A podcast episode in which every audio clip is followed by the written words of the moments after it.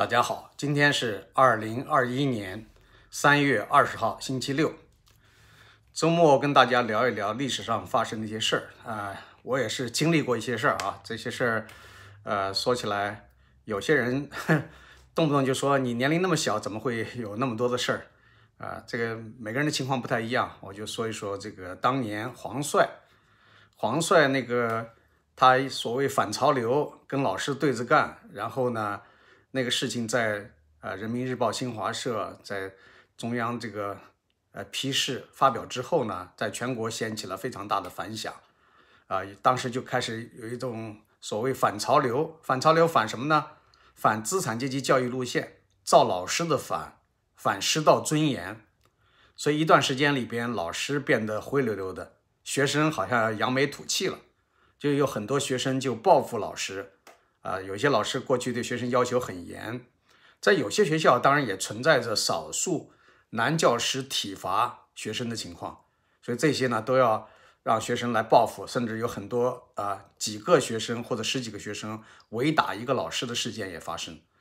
啊，那最主要的是干扰了文化课的正常进行，所以那段时间就是说很多学校呃出现了学生就是闹闹课堂啊，不想上课，说学这东西没有用。这是资产阶级那一套，不要走资产阶级的教育路线，等等，都是找一些借口。有些调皮孩子本来就不想上课，就捣乱啊。老师呢，在那种压力下也不敢多管，所以呢就放任自然。呃，就是很多的学生上课上了一半，一闹事儿就上不了了，上不了，老师说那你们回家吧。所以呢，很多文化课都受到了耽误和影响。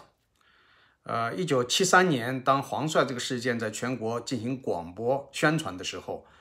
我听了看到了这些现象以后呢，我是心里边是很不满意的。我对黄帅非常的反感。我觉得他个人如果老师对他有什么误解，批评了他，呃，他也没必要就把这个搞成一个全国人都知道的一个公共事件，然后呢，形成了一种对老师的反攻，是借助中央的力量，借助宣传工具的力量，来把那个老师整得很，呃。应该说不敢再再乱说乱动了，就是那种感觉。所以当时我非常反感他这种行为，尤其是他这个行为带来的后果，啊，给这个很多想调皮捣蛋的学生带来了一些借口啊，然后老师也不敢再多管学生啊。那么这样就谁受损害呢？当然是我们受损害。我们正常像我是学习班上学习比较好的，啊，一般考试都是第一、第二名。然后呢，我又是班长，我又担任了很多的职务啊，包括那个时候的红小兵总部主任啊，连这个总部主任的两名委员都是老师来担任，一个是组织委员，一个宣传委员，都是老师担任，唯独让我当主任，我当时不接受，但是呢，团委书记找我谈话，说是为了重点培养我啊。那么在这样的情况下呢，我当然就是说觉得这种氛围是不对的，我就自己就写了一封信给黄帅。呃，一开始想写给黄帅，写了一点以后，我觉得写给黄帅，黄帅跟我是同年级的学生，呃，年龄上还比我小一点啊，因为我是一九六零年出生，我是九月份，他是一九六一年出生，我没有具体看月份，反正就是感觉他比我小。我给他写信的话，他也不一定会听，啊，我不如呢就写信给陕西省这个陕西省的主要领导人，因为我在陕西省这个咸阳市下面的兴平县。啊，一个国防工厂，一个就是非常重要的国防工厂。那子弟学校，呃，这个在这个子弟学校里边学习，我们的校风还是比较好的，再加上我们的老师都非常的优秀，呃，甚至有北大物理系毕业的老师做我们的班主任。呃，当然那个时候他还不是，他是后来一段时间啊，在那之前呢，是一个陕西的一个师范学校毕业的呃老师做我们的班主任。那我们任课教师里边有的还真的是不错的这个学历，有西北大学毕业的，有陕西师范大学毕业的，还有这个华东师范大学毕业的等等，啊，同济大学的，都是就是在全国一些名校，就是这些毕业生，西安交大毕业的当我们的老师，主要是因为我们这个大的国防工厂是国家重点项目，就是苏联援建的一百五十六个重点项目之一，所以呢有很多的人才。那么在这样一个学校里边，本来是受到很好的教育，但是呢，突然遭受了这样的一种破坏。在这之前，我们也知道停课闹革命，啊，从一九六七年我上小学开始，啊，就没过多久就发生武斗，啊，然后呢又发生其他的一些动乱，一直到一九六八年年底说要恢复上课啊，一九六九年要迎接九大的召开，啊，然后呢慢慢的才恢复秩序。在我印象中，全面的恢复秩序就是在林彪事件之后那一段时间，也就是一九七二年、七三年开始在教育方面进行整顿和改革。啊，这我记得一九七三年那个时候呢，这个周恩来委派周荣兴啊做教育部的负责人，所以周荣兴那个时候抓教育抓得还蛮紧的，学校的秩序得到了恢复。但是没过多久就出现了黄帅事件，就相当于是一种对着对着干的这种感觉，所以我就非常的反感。我写信给这个陕西省委第一书记李瑞山，刘瑞山呢，他原来是湖南省委书记，他曾经是华国锋的上司。后来跟华国锋这个级别，呃，差不多，但是呢，他比华国锋更加资深。后来调到陕西，一九六六年到陕西省当省委第一书记。那么他也同时是陕西省的这个省军区的政委吧？啊，如果没有记错。所以他在公共场合出现的时候，经常也穿着一身军军装的。那么我给他写信呢，就是主要是讲我们学校现在说是要学黄帅，要造老师的反反潮流。反师道尊严，反资产阶级资呃资产阶级这个教育路线，所以我们现在课堂秩序大乱，呃，很多文化课、基础课现在几乎没有办法正常的上下去了。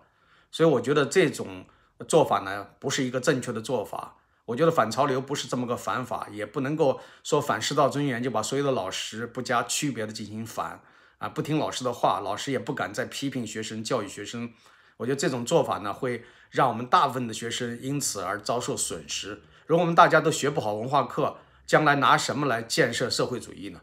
反正就是，我就讲了这样的一些基本的道理。我想这些属于常识。作为十三周岁的这个小学生啊，我能够写这样的东西，我想，呃，也没有任何人呃指使我，就是我个人的这个想法。那时候我是小学五年级，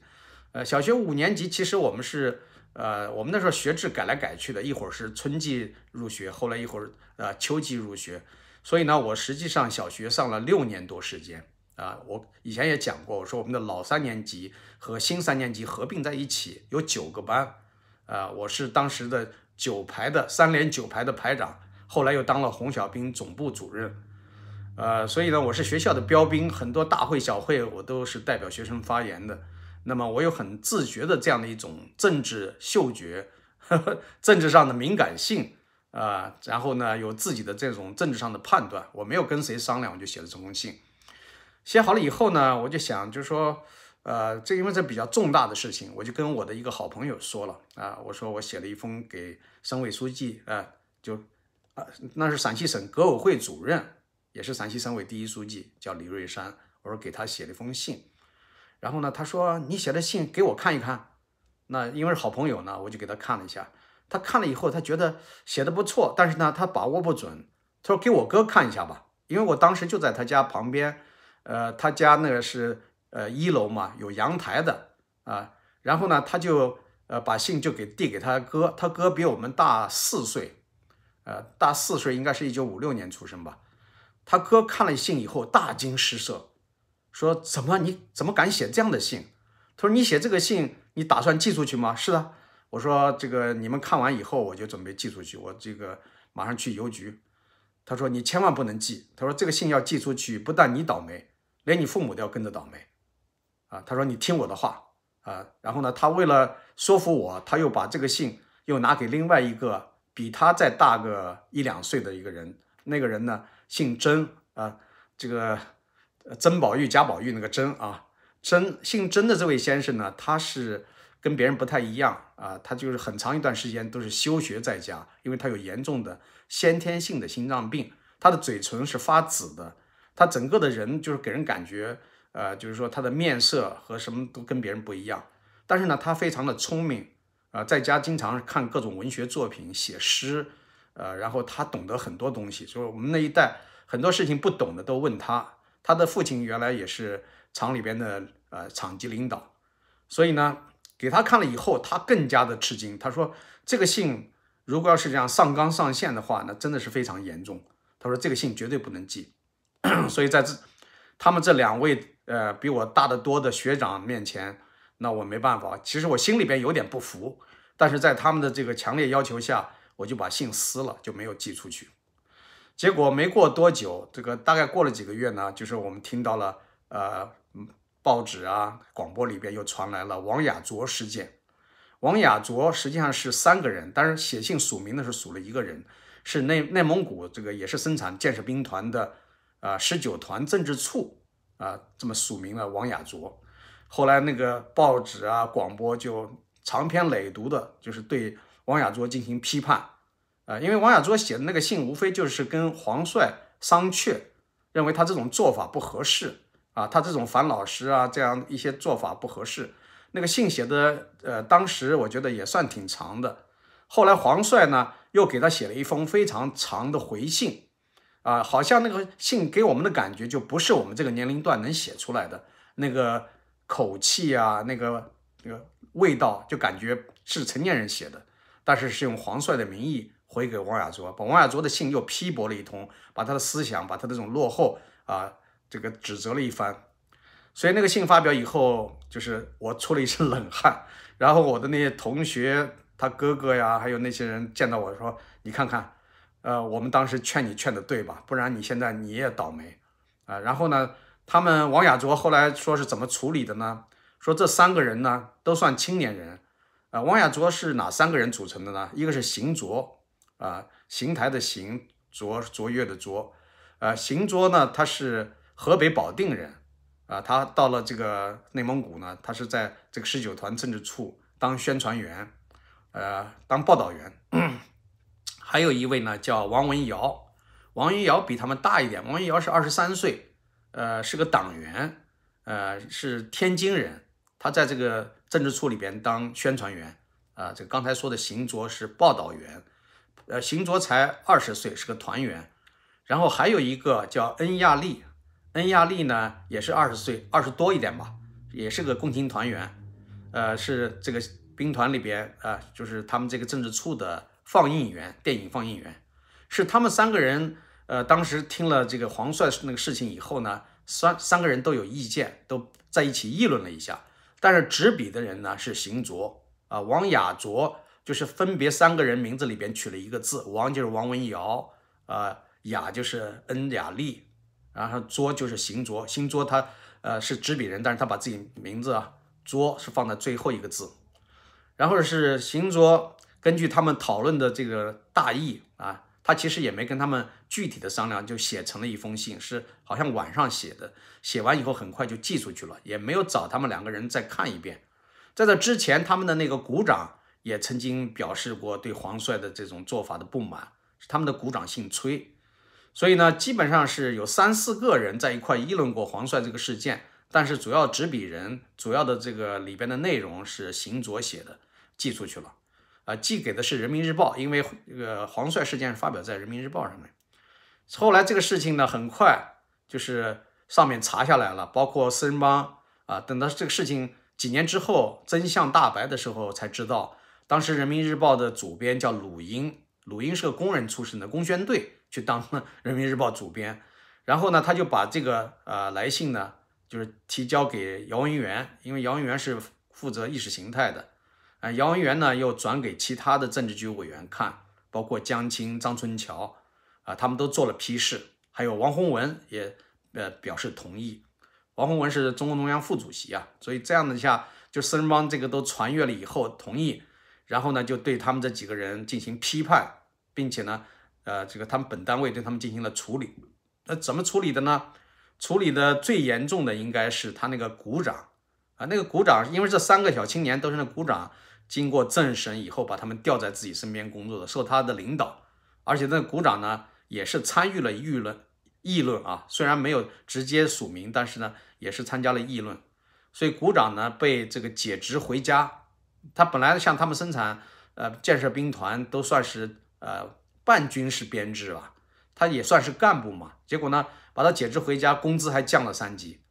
然后呢，这三个人啊，这个因为年龄都很很小嘛，所以呢，都是做了这个党级和团级方面的处理。比如说，呃，对党员进行了党内严重警告，倒是没有开除党籍。对这个邢卓呢，是主要的负责人啊，行桌啊给他的是这个党内啊团内团内严重警告处分，然后恩亚利也就是呃团内警告处分，呃然后呢他们受到了一种就是说让人感觉就是说犯了严重的错误，但是呢其他人他们的战友并没有觉得这个有多么严重，虽然在开批判会的时候要做官样文章嘛，大家都纷纷指责他们批判他们啊反复的这个批判。但是事后私下里都表现了对他们的同情和支持，呃，所以呢，这个也还没有算遭受大难。但是行卓的妹妹据说是因为家里边忧虑这个事情，派他妹妹去探望他。虽然这个他的同事战友们对他妹妹也都很热情很好，但是他妹妹后来回去以后，情绪上各方面可能也还是受到了一些影响，然后得了一场病，然后就呃居然呃大病一场死去了。所以这个呢是算家破人亡 这个说法啊，按照过去的一个说法，不是比比较严重的一个事情。一直到三年之后啊，实际上不是三年啊，因为这个事情是一九七四年正式公开批判王亚卓的啊，七四年，呃，那么到了一九七五年，这个事情呃才基本上算结束啊。那么七五年到一九七八年三年时间，对吧？隔了三年以后，一九七八年正式为。王亚卓事件平反，呃，那平反这几个人无无非就是恢复他们的这个，啊，撤销他们党内的团内的处分，恢复他们的正常的工作就可以了，对吧？但是对于死去的人，这怎么补偿呢？对吧？还有这个那个崔股长被转移到地方去，也不算转业吧，就离职吧，离职到地方去，工资降了三级，是不是后来得到了恢复？这个我没有去细查，呃，但是我觉得这些事情啊，就当时。给这个生产建设兵团，给当地都带来了很大的政治压力，啊，这对这三个人来讲，在他们的成长的过程中，也是有很大的影响，啊，那我呢，是不是应该感感到侥幸呢？对吧？我算是漏网之鱼。如果当时没有这两位学长劝阻我，那么这个信如果真的寄到陕西省委第一书记李瑞山那边，也可能信还没有到。呃，这个第一书记手里边可能就被其他的那些工作人员、秘书啊，他们拆了以后再汇报给领导，恐怕就开始要对我进行清算了。那么对我清算的话，我那时候还是未成年的十三周岁，是吧？就算那个事情再过往后一点，就是十四岁，十四岁的话也还不足以啊把我什么判刑啊什么之类的，也没那么严重啊。应该就是说，但是对我的父母亲可能会造成很大的影响。所以现在回想起来这个事情。呃，这个事情是后来，呃，等到我父母退休了，有一次在闲聊的时候，我才跟我父母说，他们说啊，你还干过这个事情，你都没跟我们说过。我说那时候哪敢说啊，我闯了一个祸，差一点啊，就是万一要是真的那个闯了祸，让你们不知不觉的，就是突然就因为我遭受这个迫害，嗯。他们说：“哎呀，那真要是那样子，那也没办法。那这样，我们只能说我们管教不严。当然也没办法，一个小孩子也不能天天盯住他。我们当时工作那么忙，啊，就是说，反正政治上的事情还是少管为妙啊。就基本上就这样讲的。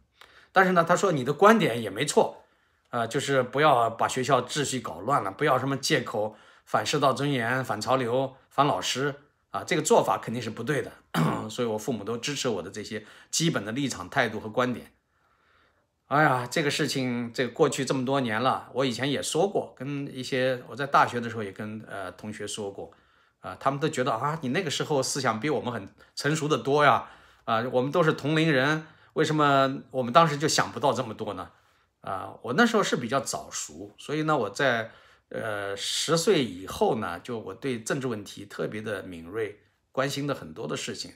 那时候我父亲呃订了一份参考消息，我是基本上参考消息我都呃无一遗漏的，都看得很认真啊。那时候国内的各种主要的报纸我也是经常看的，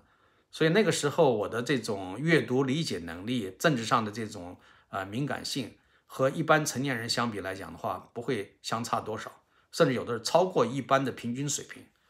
呃，所以我那个时候这个到了中学的时候，我就思想就更加的这个趋于成熟，然后对四人帮的一套做法越来越不满，呃，比如说批水浒，毛泽东批水浒，我就内心非常的不满。我们当时一块画画的小朋友画友，我们就经常讥讽毛泽东，说他这个就是那么喜欢看《红楼梦》啊，就是不喜欢水浒。啊，当然也可能他喜欢《水浒》这个作品，但是呢，他现在说要批判《水浒》，这点我们是内心很不容易接受的，对吧？还有批孔啊，批孔子啊，实际上就是呃借古讽今吧，古为今用，就是搞这一套东西。所以我们当时对毛泽东其实内心也没什么特别的好感啊。毛泽东去世的时候，我是一滴眼泪都没有。